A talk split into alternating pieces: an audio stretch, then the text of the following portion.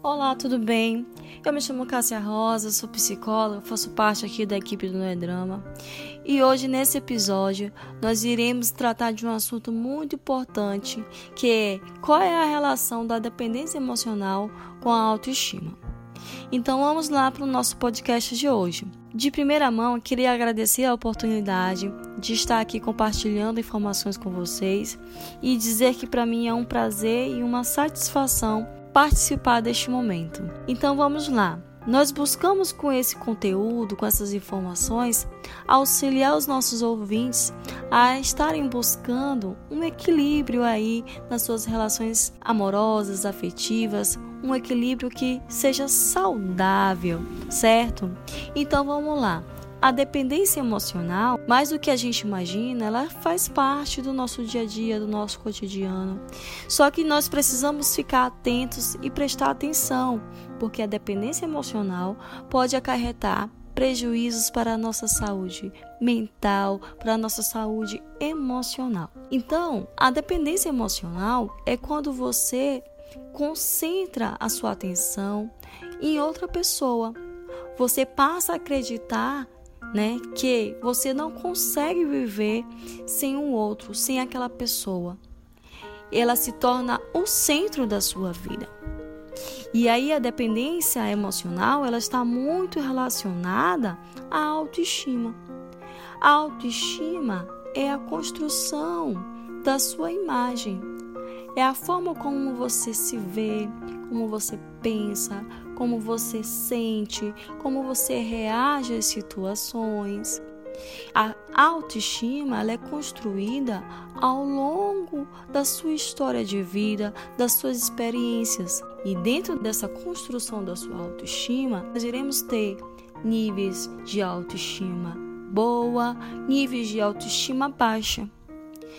Só que o que, é que tem a ver? O que tem a ver a dependência emocional com a autoestima. Depender do outro para se sentir suficiente, para se sentir útil, pode sim estar relacionada a uma dependência emocional. É como se a felicidade, bem-estar estivesse nas mãos de outro.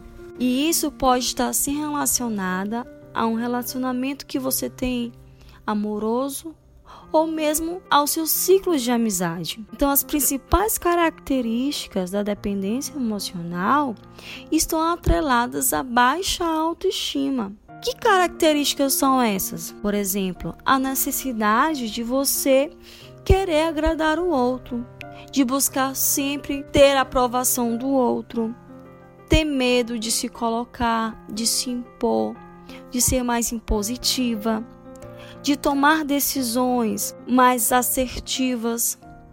Então, querendo ou não, esses comportamentos, essas atitudes estão relacionadas à baixa autoestima. E que se você fica repetindo, repetindo esse comportamento, mais dependente emocionalmente do outro você vai ficar.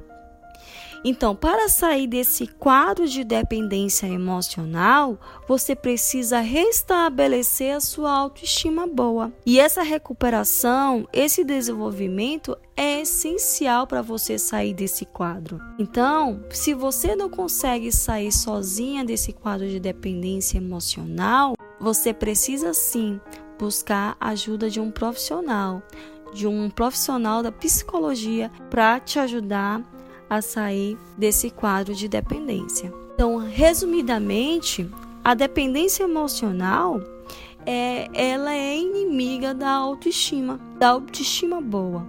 E se você não consegue sair desse quadro sozinha, enquanto antes você precisa procurar ajuda.